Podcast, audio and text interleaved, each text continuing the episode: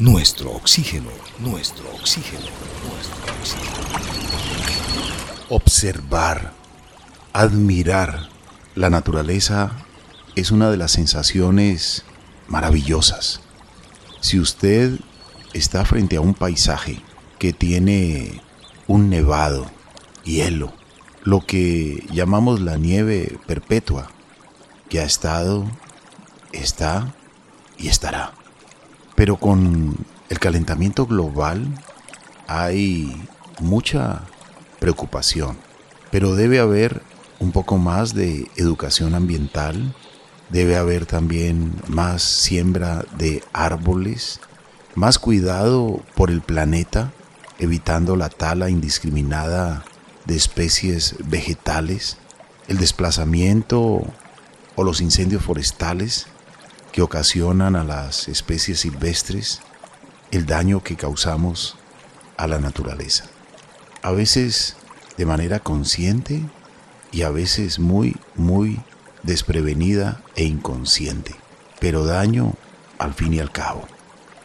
Hoy vamos a conectarnos con una mujer que está muy cerca en la ruta al Nevado del Tolima, uno de esos majestuosos colosos que vale la pena deleitarse y observar, y que ojalá nunca, nunca se descongelen, se diluyan sus aguas y quede solo montaña.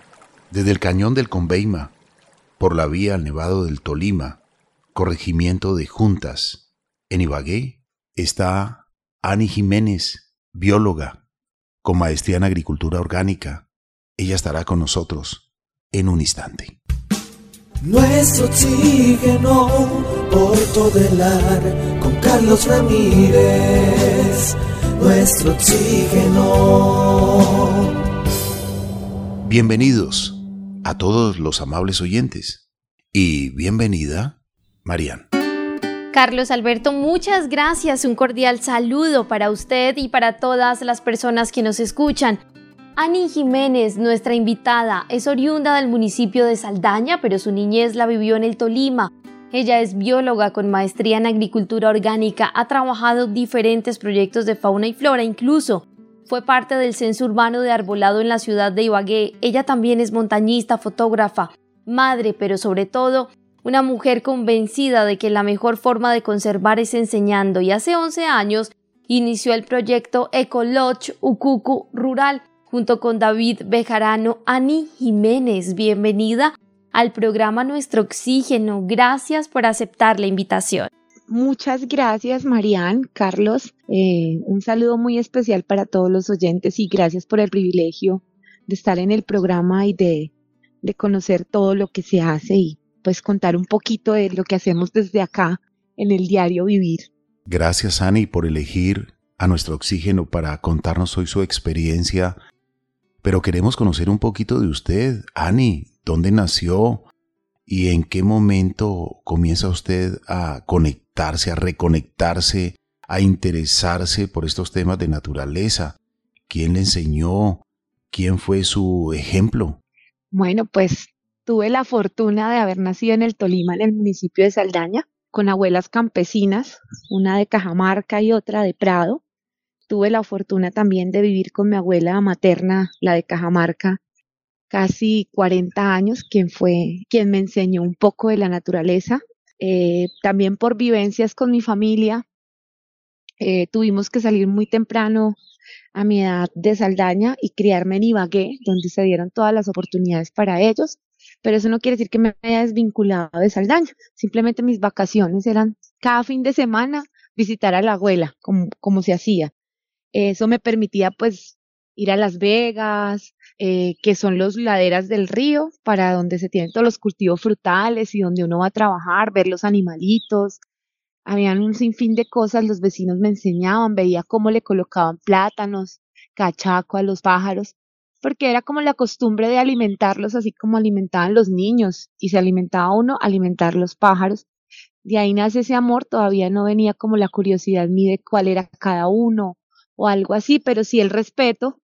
Tuve también con el tiempo, me volví scout en el Liceo Nacional, Eso también abre mucho la mente, te permite observar, te contemplar, te permite aprender mucho en campo de cómo viven los animales, de los rastros que dejan, de que hay que respetarlos, de que hay que hacer todos los días la buena labor. Entonces eso se te mete como en, tu forma de ser y todos los días lo intentas. ¿Sí? Ya una vez termino mi bachillerato, tengo la oportunidad de estudiar. Eh, soy primera promoción de biología en la Universidad del Tolima, me siento muy orgullosa de ello. Eh, ahí aprendí muchísimo y, vino como más ese amor hacia las aves, en los reptiles, mejor dicho, me gusta todo, hasta las plantas, no, no soy como muy, muy específica en un grupo y ahí conozco a mi esposo, Truman, y, y hacemos un, un, muy buen clic y hemos venido trabajando proyectos juntos eh, como biólogos, porque ambos somos biólogos, pero nunca compitiendo, sino complementando. Qué lindo esto que usted acaba de mencionar, Ani, nunca compitiendo, sino complementándose, y pues esto de complementarse sí que les ha dado frutos, porque ustedes han trabajado proyectos muy bonitos, digamos, juntos. Hablemos un poquito de lo que ustedes están haciendo con el tema de las ecocamisetas, que a mí me parece esto un hit porque es súper, súper necesario porque si algo contamina, pues es todo lo que tiene que ver con la moda rápida. Entonces uno lo usa un par de veces y listo, a la basura o si mucho lo regala, pero pocas veces lo reutilizamos en que quede de trapo de cocina, sino que simplemente desaparece todos los residuos de nuestra vista y creemos que los problemas quedan solucionados. Tienes toda la razón, Marian. Bueno, pues les cuento, eh, desde hace unos tres años venimos trabajando en un proyecto de investigación con el loro amarillo en los bosques de palma de cera del corregimiento de Toche en Ibagué. Eh, la historia cuenta un poco por qué me enamoré de esos bosques. Los conozco hace como unos 13, 14 años por un proyecto de investigación con la universidad que me parecía espectacular ir por un bosque entre palmas donde yo decía, wow, esto es posible. Empezamos a leer muchos libros y entre ellos encontramos que el naturalista Alexander von Humboldt, un alemán que visitó Colombia en 1801 más o menos, recorrió estas montañas y efectivamente descubrió la palma de cera en Toche y, y pues en su momento fue tachado de loco porque palmas a 2.600 metros de altura no era posible en la mente de las personas y mucho menos palmas de más de 50, 60 metros. Fue tachado de loco, que quién sabe qué estaba haciendo Humboldt en Colombia, que no estaba investigando, pero pues fue la primera persona que la descubre, la nombra la palma de cera del Camino Real del Quindío. En realidad fue descubierta en Ibagué, Tolima, pero pues con el tiempo eh, nuestros compañeros de Armenia eh, fueron acogiendo el nombre y la dejaron como palma, palma de cera del Quindío. En realidad es palma de cera del Camino Real o palma de cera nomás. Es nuestro árbol nacional. Entonces todo este trabajo, estar con las comunidades, ver cómo la fauna en realidad depende 80% de estos bosques, hace que empecemos a ver que todo este crecimiento agrícola y pecuario de nuestro campo colombiano interviene en los bosques y los va desapareciendo como ya pasó en Cocora, que ya solo quedan algunas palmas en pie. Entonces esto nos genera como debemos hacer algo, vemos la oportunidad de, de poder rescatar plántulas de palma que ya han sido germinadas, pero que están expuestas en potreros y en cultivos de arracacha. Nos reunimos con un amigo muy querido de la empresa líder, eh, tolimense también, porque le creemos mucho a los tolimenses. Creo que es muy importante apoyarnos porque hay mucho talento. Y le dijimos, óyeme, queremos hacer esto, hay que rescatar las plántulas y reubicarlas en los bosques, pero como todo, eso también tiene un costo, o sea, por más que queramos y seamos altruistas, la conservación sin un recurso económico es muy difícil porque toda la gente vive en un momento capitalista y debe comer, debe pagar servicios, entonces no podemos creer que vamos a hacerlo solamente con palabras. Entonces empezamos a trabajarle al material, él conoce mucho más de textiles y todo, entonces nos cuenta algunas tecnologías y decidimos, listo, vamos a hacerle. Creamos unas ecocamisetas. ¿Por qué las llamamos eco? Porque son de material reciclado, algodón reciclado con hilos de botellas PET. Las botellas PET son las botellas plásticas donde vienen el agua y muchas otras cosas. Creamos 12 diseños de camisetas, todas alusivas a los bosques de palma. Entonces, toda la venta de las camisetas va efectivamente a, a esa bolsita que tiene como objetivo hacer la recuperación y la resiembra de más de 9.000 plántulas de palma de cera para ser reubicadas en los bordes de bosque de palma de cera en Toche. Ya en algunas fincas con las que hemos venido trabajando, creen en nosotros, también les están cuidando, entonces todos podemos aportar, son solo 527 camisetas las que generamos para el proyecto porque la que nos da la cantidad de rubros para poder ejecutar el proyecto. Qué maravilloso es practicar acciones proactivas, propositivas, diligentes por la conservación. Ani, felicitaciones, porque quizás muchos eh, no conocen que la palma de cera es el árbol nacional y que está amenazado, como usted bien lo decía, allí en el Cocora nos maravillamos de ver tantas palmas, seres longevos, seres vivos longevos, más de 200 años puede vivir una palma de cera o palma de montaña. Y hay que recordar la historia que cuando usted refería hace un momento que Alexander von Humboldt y Aime Doplan descubrieron en 1801 la palma de cera, al presentarla a la ciencia en el año 1805, era el árbol más alto conocido hasta entonces en el planeta. Por una muy buena temporada era el árbol más alto del mundo. Pero luego, pues se fueron descubriendo otras especies, los grandes eucaliptos de Australia y las enormes secuoyas de California, de Norteamérica. Entonces, de verdad que es bueno conocer un poco la historia, pero lo más importante es que en el presente le prestemos atención a estos seres que están amenazados, que son un símbolo nacional y sería una vergüenza que perdiéramos la palma de cera, la palma de montaña. A veces vemos con mucha indiferencia cómo se ha potrerizado en lugares donde están las palmas y prácticamente están condenadas las que están allí a morir. La reproducción de la palma de cera es muy complicada e incluso hasta la hoja grande de una palma digamos, adulta puede afectar el rebrote de otra palma que está surgiendo. Y si metemos ganadería, si hay agricultura intensiva, si hay contaminación, si hay exceso de capacidad de carga por donde están los retoños de la palma de cera, pues realmente va a ser imposible. Hablemos un poco sobre la conservación de la palma de cera, esta palma que es el símbolo nacional de Colombia y que tenemos todos una responsabilidad colectiva para con ella. Vale, pues a ver, les cuento, pese a que es el árbol nacional colombiano, está protegido legalmente, todavía no tenemos una reserva eh, pública, por decirlo así, gubernamental, que la proteja. Entonces es muy difícil porque si no se hacen acciones pronto y reales, pues en realidad lo que dice Carlos va a desaparecer. Va a ser imposible que en unos años eh, tengamos la oportunidad de que nos siga acompañando y que tal vez acompañe a generaciones futuras. Toche o en el Tolima, por, por así decirlo, eh, tenemos aún los bosques más grandes y conservados de Colombia.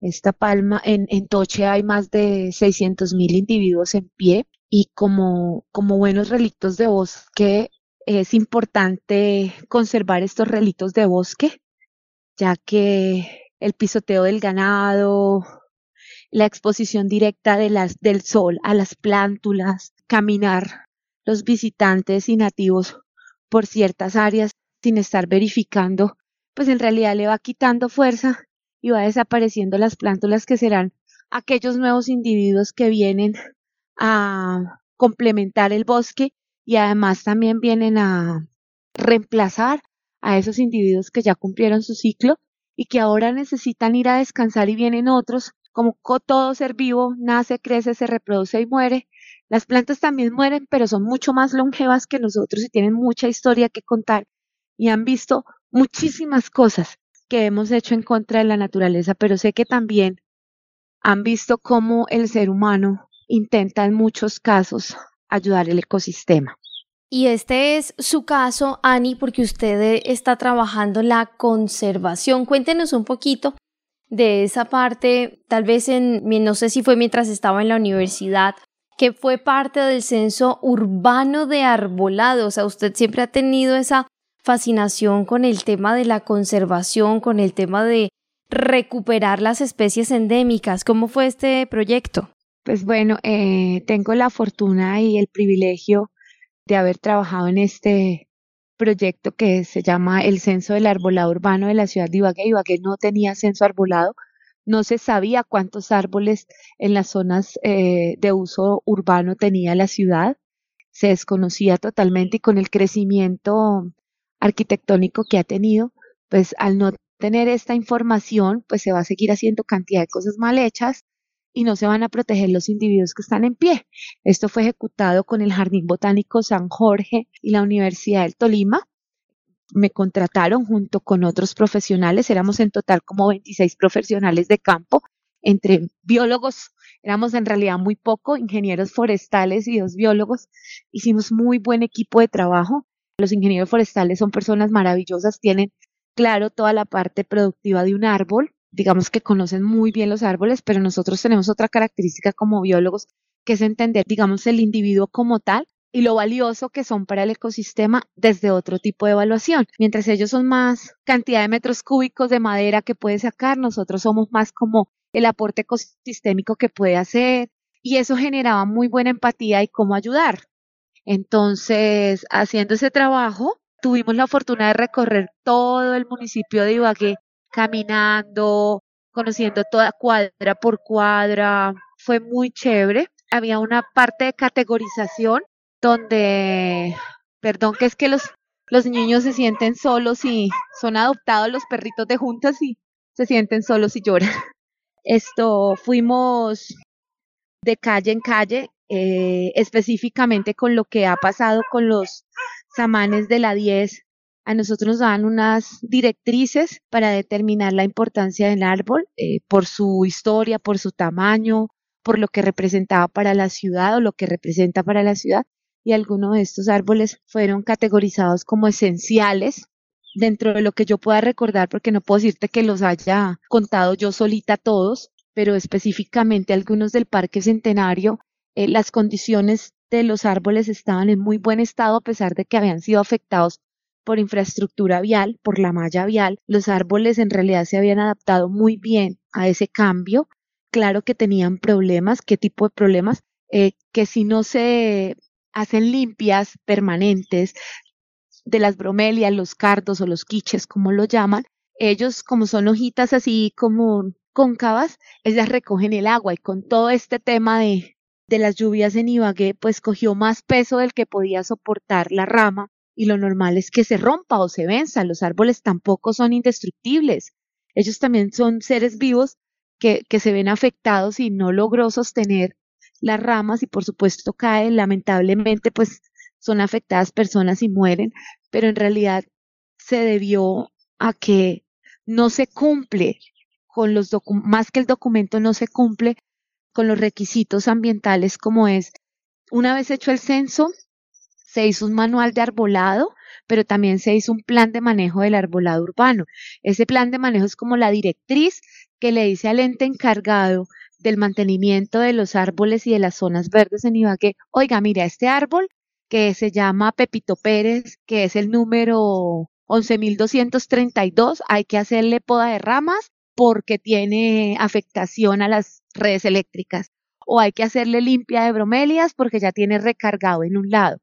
Sí, o sea, como que la información estaba, todo estaba para que no sucediera desafortunadamente. Creo que no pasa solo aquí, sino en todas partes. No somos preventivos, sino curativos, pero las curaciones que hacemos son nefastas, no tomamos en cuenta muchas cosas y pues ya nos hemos dado cuenta lo que sucedió en Ibagué, que es lamentable, doloroso para mí porque pues para mí eran individuos como nosotros, ya estaban cedulados, ya hacían parte de la comunidad y castrar esa vida así simplemente porque eh, no se tomaron en cuenta muchas cosas, sino que por el facilismo de no hay que solucionar así. Entonces eso nos da es la directriz de que van a seguir sucediendo este tipo de accidentes a mayor o a menor escala con o sin. Lo que pasa es que necesitamos es que los entes encargados en realidad hagan y desarrollen el plan de manejo del arbolado y lo estén constantemente actualizando porque si no, vamos a acabar con todos los árboles de Ibagué, porque a todos se les van a seguir cayendo las ramas. Así como un ser humano necesita medicina, atención, cuidado. Asimismo, estos seres vivos, vegetales, lo necesitan y para eso están las autoridades eh, municipales, las autoridades ambientales, no solamente, digamos, eh, cobrar los impuestos, sino también invertir en el arborado urbano, porque de nada sirven las buenas intenciones si no hay acciones. Luego vamos a perder seres que son centenarios o milenarios que están en una ciudad. ¿Sabe una cosa, Ani? Y ahora que usted habló de la palma de cera, quisiera devolverme un poquitico porque tenemos una responsabilidad grande los seres humanos con muchos seres que son maravillosos. Y usted lo decía, ¿cómo es que cuando Alexander von Humboldt anuncia de la palma de montaña, no le podían creer que existiera una palma que crece en las montañas. Siempre las palmas están en las playas, a la orilla de la playa, a nivel del mar. Pero una palma que llega hasta prácticamente los 3.000 metros es una magia, es una maravilla. Y también ocurren otras cosas maravillosas. Usted mencionó al loro orejiamarillo, que hay una simbiosis maravillosa entre este ser y la palma de cera. Si se llegara a extinguir, la palma de cera Muchos afirman que se puede extinguir también este loro amarillo. Pero también hay otros seres que son insectos eh, benéficos a la naturaleza. Y en las palmas de cera hay hembras y hay machos, como en los humanos. Y esto implica que para su reproducción la palma necesita de algún mecanismo para llevar el polen de los machos a las hembras. Y este papel fundamental también lo cumplen varias especies de escarabajos diminutos del género Mistrops, que a su vez dependen de la palma de cera para su supervivencia, ya que los adultos se alimentan exclusivamente de su polen y las hembras ponen sus huevos en las pequeñas flores de la palma, donde las larvas que nacen se alimentan del tejido de los pétalos. Los pequeños escarabajos son atraídos a las palmas por el aroma de sus flores que tienen compuestos químicos volátiles especialmente diseñados para conquistar al insecto. Es un sistema tan preciso como el de una llave en su cerradura. Tras alimentarse en las flores masculinas y poner allí sus huevos, los diminutos escarabajos con sus cuerpos untados de polen vuelan a las flores femeninas, que tienen el mismo aroma pero no ofrecen polen. En el proceso de visitar la flor femenina y poner allí sus huevos, el insecto entra en contacto con los órganos sexuales de la flor, allí completa la polinización y con ella la reproducción de la especie. Qué magia tan maravillosa hay en la naturaleza. A veces no la vemos porque son diminutos, a veces ocurren en las alturas, pero está ocurriendo. Y si nosotros envenenamos el ambiente, intoxicamos el ambiente, pues podemos afectar esa cadena de bienestar, Ani. Como tú lo dices, Carlos, efectivamente, todo en la naturaleza tiene una razón de ser. Algo que he aprendido en mi carrera es que, así como para los seres humanos, nuestra moneda de cambio es el dinero, con eso conseguimos todo. En la naturaleza, la moneda de cambio es la energía. La energía está en todo lo que se hace, en sus procesos, y eso lo valora mucho cada organismo vivo. Un organismo vivo no gasta energía por gastar, la gasta en la cantidad y en el momento justo y necesario. Eh, digamos que algo que me enamoró de estos bosques, porque yo inicié este trabajo fue investigando el loro amarillo con la Fundación Vida Silvestre, eh, patrocinado por Loro Parque Fundación, que es de Islas Canarias, en España. Con ellos hemos venido trabajando haciendo monitoreo de comportamiento del loro y fue muy bonito se hizo en tres zonas del Tolima, en Nanaime, Toche y Murillo. A mí me tocó el área de Toche.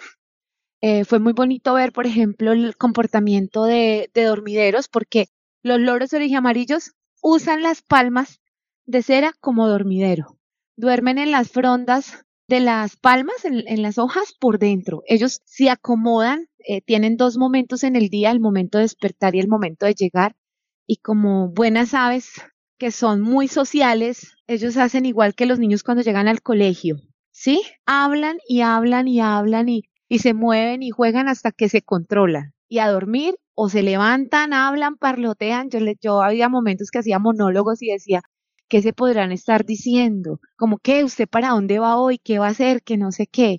Vi momentos reproductivos porque también usan la palma de cera, eh, las que están en pie, que han sido taladradas, por decirlo así, por los carpinteros, que son en realidad los únicos que pueden hacerlo. Ellos simplemente ubican esos huequitos y terminan de acomodar la casa, la arreglan a sus necesidades y ahí colocan sus huevos y sacan sus pichones para luego enseñarles dónde tienen que ir a dormir. Les quiero contar como primicia que hace más o menos un mes tuvimos la oportunidad por primera vez en Colombia y en el mundo de colocarle collares satelitales a dos loros amarillos en el corregimiento de Toche. Eh, fueron capturados y se les colocó ya el collar. Esto nos va a permitir saber qué tanto se desplazan, a dónde se desplazan, eh, nos hubiera gustado ponerle collares a más, pero pues nuestros recursos eh, siempre son limitados en el tema de conservación. Por eso nos toca ser muy habilidosos en el momento de que se nos ocurre para poder conseguir recursos. Ya se han empezado a generar las primeras informaciones, inclusive al mismo tiempo que fueron liberados. Eh, se ha determinado que logran hacer vuelos en línea recta de más de 40 kilómetros en ir y 40 kilómetros en volver son muy fieles a los dormideros, entonces los cambios que se hagan a estos parches de ecosistema los van a afectar, porque estos animales, generación tras generación, buscan los mismos lugares, ¿sí? Precisamente porque hay algo que se llama impronta, que es algo con lo que naces, así como nosotros sabemos hablar sin hablar al primer momento, eso ya viene en nuestro cerebro, en nuestro ADN para ellos también. Entonces, pues eh, seguiremos ahí en este momento, pues estamos en ese monitoreo, eh, ya produciendo información científica para poder determinar acciones o otras acciones que se requieran eh, específicamente con el loro. Pero pues esto es un trabajo de todos. En realidad, la forma más bonita de conservar es cuando la gente es consciente y nos ayuda, porque una sola golondrina no llama verano. Necesitamos contarle a la gente la maravilla que es estar en estos escenarios, lo que se puede encontrar y lo frágil que es. Así por eso también creamos una empresa que se llama Truman Adventure, que es la agencia de viajes turoperadora, la hermanita de Ukuku, con la que hacemos turismo científico o expediciones fotocientíficas para llevar a gente del común que no es investigador, que no es biólogo, que no es ecologista, a conocer ciertos escenarios y los volvemos inmersos y los permitimos ser investigadores por un tiempo para que ellos conozcan y reconozcan la importancia de la fauna y la flora local para los proyectos. Ani, qué interesante. Vamos a continuar reflexionando después de una breve pausa acerca de el turismo de naturaleza, su importancia y que usted nos describa, por favor, cuáles son esas especies de aves que la acompañan allí en Ukuku. Ya regresamos. Animales, bosques, agua, aire. Debemos valorar nuestros recursos naturales. Si todos lo sabemos, ¿por qué no lo hacemos?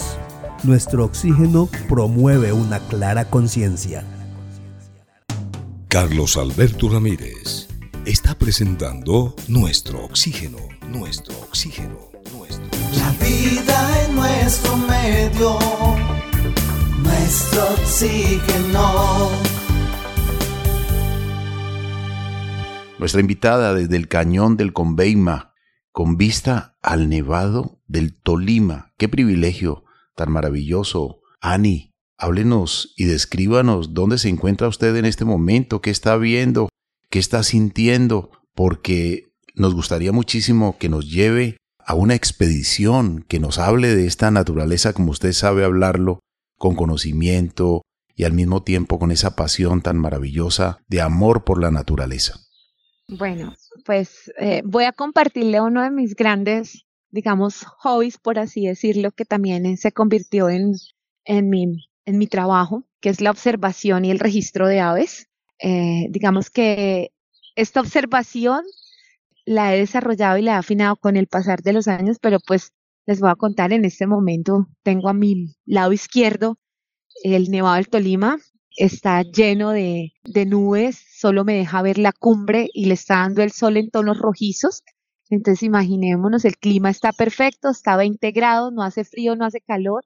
y por donde miro hay aves. Entonces estoy viendo en los comederos de colibrís en este momento unas cinco especies. Hay una súper bonita que, es el Heliodoxa rubinoide, se llama así porque la gargantica tiene una especie de brillo color rubí que cuando te mira hace iridiscencia, que es como que alumbra. Ahorita está el barranquero comiendo plátano. El barranquero es el mismo Momotus. Eh, digamos que ella le he puesto pancha. Tuvimos la fortuna de, de, salvar dos crías eh, de un barranco porque con el arreglo de la carretera hacia el cañón, eh, desafortunadamente pues tenía que hacerse un trazo por ahí. Es muy importante que usted nos hable del barranquero. Para muchas personas este nombre de esta ave suena muy nuevo, pero para quien conoce la naturaleza sabe que esta ave es controladora de serpientes, por ejemplo, que es una ave que hace sus nidos en el barranco o túneles de más de 5 metros. Hablemos del barranquero y haga la descripción de cómo es, qué tamaño, el color de sus plumas para que la gente con la imaginación llegue allí, llegue a ese lugar maravilloso. Pues para los que no saben mucho de aves, creo que es el ave más bonita con la que uno se enamora, porque es muy llamativa, eh, tiene los ojos rojos, tiene la cabeza azul iridiscente, una mirada fuerte, ella te mira y tú sientes que alguien te, te, penetra el alma con esa mirada, un pico fuerte y robusto, como dice Carlos, él es omnívoro, él consume tanto frutas como también insectos, arañas, alacranes, serpientes, tiene un sonido muy particular, hace sí, cuando hace llamados o también hace sí, tiene la cola larga como un péndulo de reloj y la mueve en balance para equilibrar, es de tono verde azuloso, es de un tamaño, venga, les digo yo, por ahí unos 40 a 50 centímetros del pico a la cola, él cuando llega, todos los pájaros se tienen que ir de ahí, no porque él les pegue, sino por su tamaño. Cuando llega se hace sentir. Es bellísimo. Yo creo que cuando tengan la oportunidad de verlo volando, a veces a uno le llama mucho la atención por la colita y las plumas, sobre todo porque la colita, como les digo, es un péndulo, termina así como en una raquetica muy linda. El lomo, la espalda es un verde, es un color como verde oliváceo, de fondo azuloso. En el pecho tiene como dos lunares de color negro rodeado de azul iridiscente. Sí, o sea, uno se enamora cuando lo ve porque por lo grande, sin necesidad de unos binoculares o tener una mirada muy buena, él se hace notar, él se hace ver. Sí, eh, como les digo, yo tuve la oportunidad de criar a Pancha y a Pancho yo les decía, los Panchos está, está muy mal, digamos que uno los, los humanice, pero pues es, como fue en ese momento de enseñarlos a volar, a cazar, lo más bonito como buena madre sustituta es ver que ellos no dependen de ti, que tienen su pareja, que ya están criando, porque en este momento ellos están criando. O sea, consiguió pareja, se fue y ahorita está llevando comida para darle a su bebé. Estoy viendo en este momento que acaba de llegar la ardilla. Sí, tengo, no es que tenga problemas, sino que ella es como, también como todo animal es oportunista. Pues como hay comedero, pues llegan a comer y entonces me toca estar pendiente de ellas que no se me roben los plátanos para los pájaros. Está el sinsonte o la mirla blanca, que ella ya es residente permanente, ya ya ha sacado aquí yo creo que unas siete generaciones le he visto. Es un animal muy lindo, blancuzco, de alas grises y mucha gente lo conoce y desafortunadamente los encierran en jaulas porque ellos son muy buenos imitadores. Sí, ellos tienen un sonido o una vocalización muy bonita y son capaces de imitar otros sonidos. Entonces las abuelitas muchísimas veces antes, las señoras los ponían a que les cantara porque cantan divino, pero pues no hay nada como verlos cantando en su hábitat natural, te endulzan más el oído, porque es muy triste verlos encerrados, no es lo mismo, es un animal, como todo animal enjaulado, creo que a todos nos pasó en la pandemia, a ninguno le gustó la experiencia. Sabe que esto que usted acaba de decir, Ani, muchas familias tenemos una deuda con el sinsonte o con la mirla. Precisamente por su bellísimo canto era encerrada en una jaula, era encargada. El nido, los pichones, y se criaban en una jaula solo por escucharla cantar en el patio o en el balcón o en una gran jaula, que era la admiración de, de algunas familias, pero afortunadamente esa costumbre pasó, esa cadena de dolor y sufrimiento no debe regresar. En este programa constantemente decimos con Marían, no encargue, no compre, no regale aves silvestres, dejémoslas vivir en libertad, ellas tienen una misión de vida, polinizar, dispersar semillas, controlar vectores, insectos. Entonces, realmente cuando encerramos el nido, enjaulamos el vuelo, pues estamos siendo un poco crueles. Por lo tanto, ahora mejor coloquemos comederos y que ellas estén libres. Ese debe ser el deleite de la generación actual y las futuras, Marían. Así es, Carlos Alberto, y nos iba a contar en este momento Ani Jiménez acerca de la tángara, pero por favor, aparte de las aves, también ahora deleítenos con esas especies de orquídeas que también están en este lugar. Ah, bueno, se me ha olvidado contarles. Esto, Colombia, nosotros en Colombia somos el país número uno de aves en el mundo. Quiere decir que por la cantidad de especies que tenemos, por el tipo de geografía en el que estamos, Colombia tiene más de 1950 especies. Competimos con otros países tropicales, pero nadie nos gana. Somos el que más aves tenemos en especies, ¿no? Y también nos ocurre lo mismo con las orquídeas.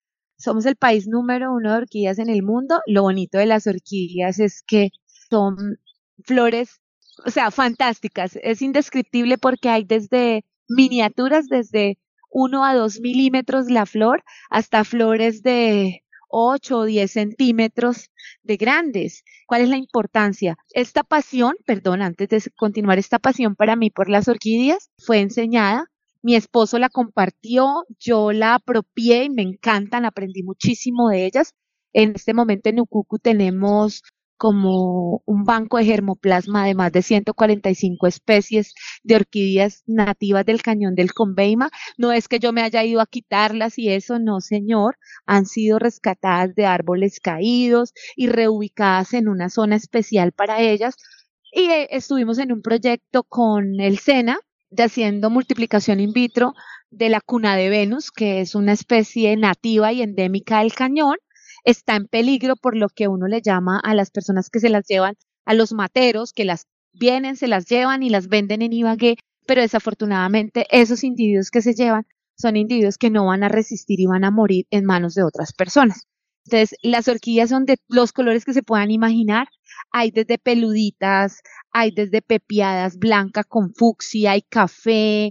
Eh, las orquídeas tienen una particularidad, evolutivamente hablando, son las especies más nuevas, ¿sí? Están desde los cero metros a nivel del mar hasta los casi cuatro mil metros sobre el nivel del mar, o sea que son cosmopolita, tienen una particularidad muy clara, que es que tiene tres pétalos y tres sépalos. Para los que no nos acordemos cuáles son los sépalos, en las flores normales serían, los verdes. Ese sépalo es el, de color verde y luego seguirían los pétalos que serán los de colores. Pues en en las orquídeas no vas a encontrar sépalos verdes.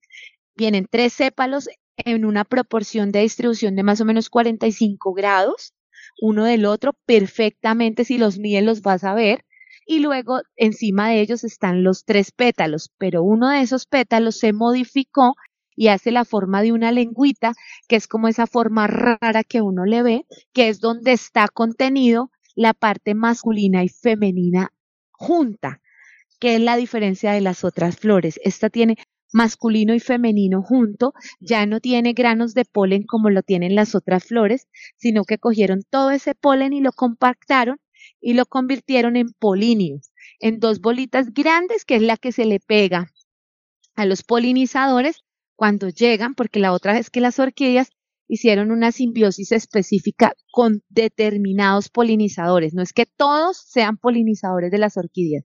No, hay unos insectos y hay unas aves en específico que son polinizadores para esa especie. Entonces, si nos llevamos especies del área para zonas donde no son y no encuentra el polinizador, pues en realidad va a ser un individuo que nunca va a poder hacer su trabajo, que es reproducirse, porque no tiene el polinizador específico. Qué interesante esto, Ani. Y cuéntenos un poquito más de esa tángara que usted está observando allá en este momento en Ukuku.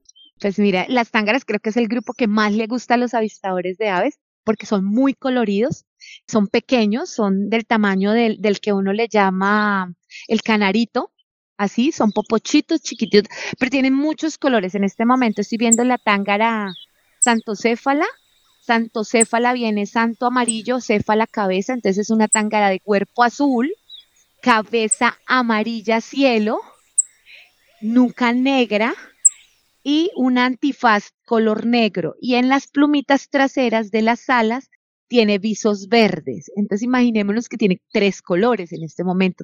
También estoy viendo la tángara artus o la tángara dorada, por eso de ahí el nombre. Esta es toda amarilla, pero es un amarillo encendido como tirando a naranjado, es como si el sol iluminara. Eh, tiene los cachetes negros, como, como cuando uno pinta de niño los cachetes rosados en el muñequito, pero este las tiene negras. Y eh, tiene las alas en color negro con visos amarillos. Entonces es como el toche en versión chiquita, ¿sí?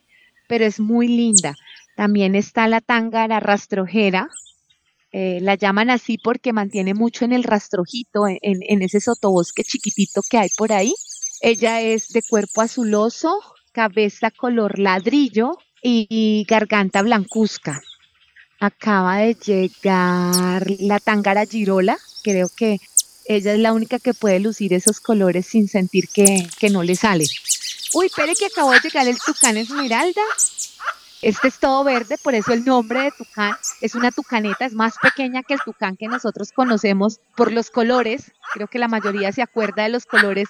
El símbolo es el tucán o el de los Kellogg's también, algo así. Pero este tucán, que es el tucán de montañita, es el tucán verde. Eh, tiene el pico negro con amarillo en la parte del, del maxilar superior. Sí, tiene el rabito rojo por debajo tiene la garganta blanca azulosa, tiene los ojos color gris y tiene una línea alrededor del pico color blanca. ¿Sí? Él es en tonos de verde, empieza verde intenso oscuro en la cabeza y se va haciendo verde más claro. Acaba de irse porque tiene ahorita eh, juvenil, lo está alimentando. Entonces andan dos, él viene y come, el juvenil lo espera en otra ramita y él va y le da de comer. Si ustedes estuvieran acá, estarían maravillados porque los tengo a, a más o menos cuatro metros de distancia y no se sienten perturbados. Creo que esa ha sido la confianza que hemos generado de no molestarlos y ya se vuelven habitantes y ellos ya no nos tienen miedo. Pero eso no quiere decir que no sientan que su área de confianza no sea vulnerada, solo que nosotros no nos acercamos tanto precisamente para evitar que se asusten.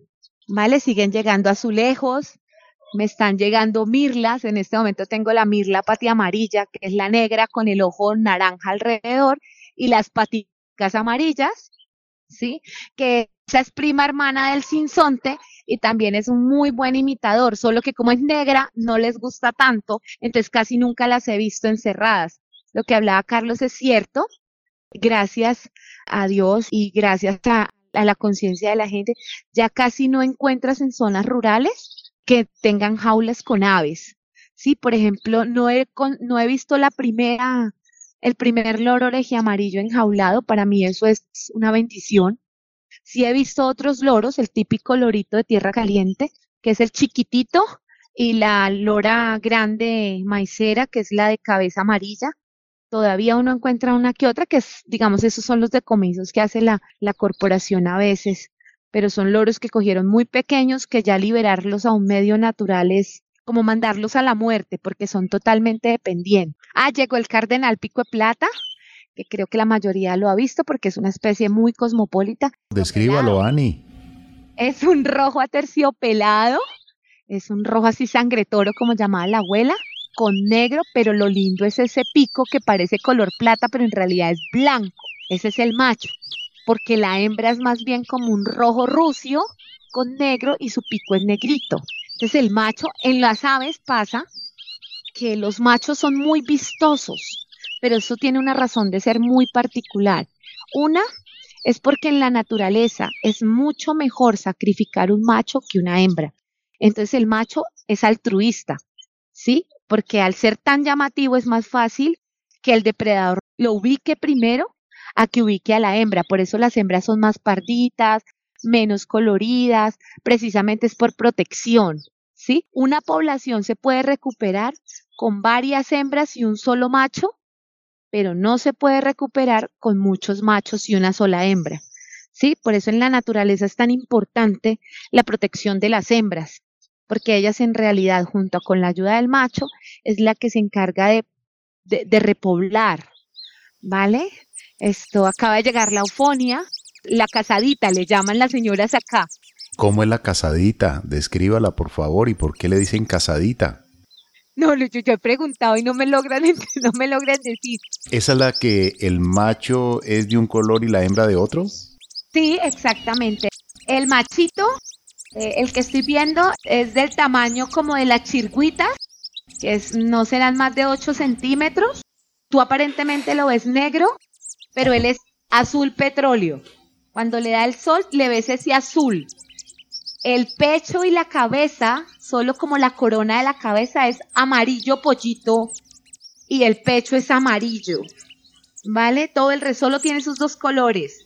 La hembrita no tiene nada de azul, sino solo es amarilla, eh, pero es un amarillo pálido.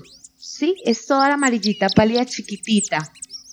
¿Qué más estoy viendo por acá? Acaba de llegar el carpintero real. Es muy lindo, es grande. Este es negro en, en el lomo o en la espalda con las alas. Pero lo bonito que tiene es que tiene una cresta roja como el pájaro loco.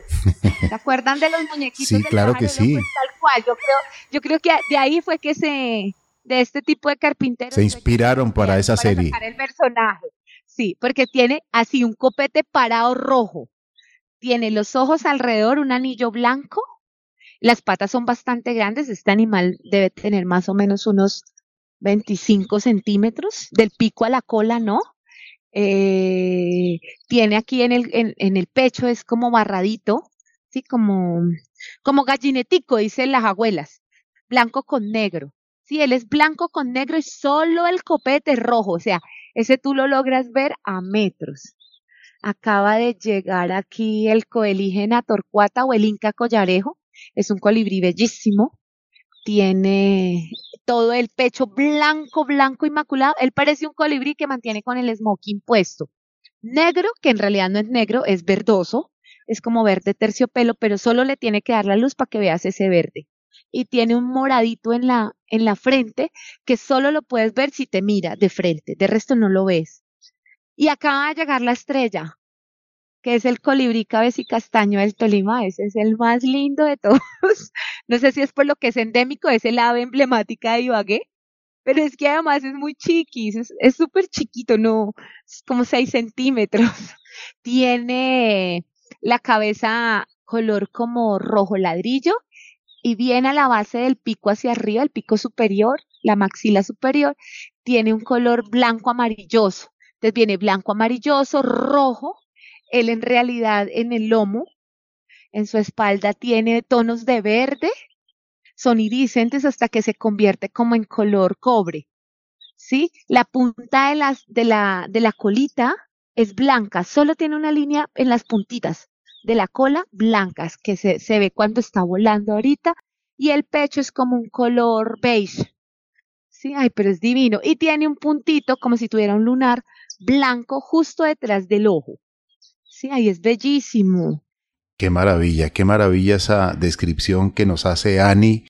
Ani, usted está a 17 kilómetros de Ibagué, en Ucucu. Háblenos un poquitico ya para finalizar cómo conectarnos con usted, cómo poder eh, tener estos avistamientos, porque se nos está acabando el tiempo. Eh, se pueden comunicar conmigo por redes sociales en en Facebook, arroba ucucu con K, U, K, U, K, U, Rural Lodge, L-O-D-G, e, o por nuestro WhatsApp, 313-219-3188, o simplemente puedes googlear Ucucu con K, Ucucu Rural, y ya te aparece y por ahí me puedes escribir. Repita nuevamente el WhatsApp. 313-219-3188 y a todos los que quieran, no hay ideas tontas, solo hay tontos que no las hacen. Así que si ustedes creen que no es posible o no tiene bien claro, llámenos que en lo que podamos colaborar, nosotros estamos en este mundo de paso y entre más podamos ayudar, sabemos que les estaremos dejando cosas a nuestras generaciones futuras, es como nuestra meta. Gracias, Ani Jiménez, bióloga. Lo mejor de lo mejor para usted y una mujer enamorada de la naturaleza nos ha hecho unas descripciones fantásticas para que nos conectemos con el amor, con la belleza de la naturaleza. Gracias. Gracias a usted también, Marian. Gracias a usted, Carlos Alberto, a nuestra invitada Ani Jiménez. Muchísimas gracias porque usted nos deja emocionadísimos con todo este tema de avistar aves y por supuesto de estar en ese lugar tan especial que usted nos describía. Ahora a nuestros oyentes también les agradecemos y les recordamos las redes sociales, Facebook, nuestro oxígeno oficial, Gaia Tierra Viva, portales web www.nuestrooxígeno.com, www.gaiatierraviva.com, donde pueden escuchar nuevamente este programa en www.caliradio.co y nos pueden escribir al WhatsApp 316 830 6307. Gracias, amables oyentes. En nombre de Marían Aguilar Quintero, Oscar Giraldo Ceballos, Andrés Aponte Agudelo, Juanito Mosquera, Carlos Alberto Ramírez Becerra y esta emisora Todelar. Sigamos observando, admirando, avistando las aves que están en la maravillosa naturaleza. Hay magia por doquier, hay belleza, hay creación, hay generosidad.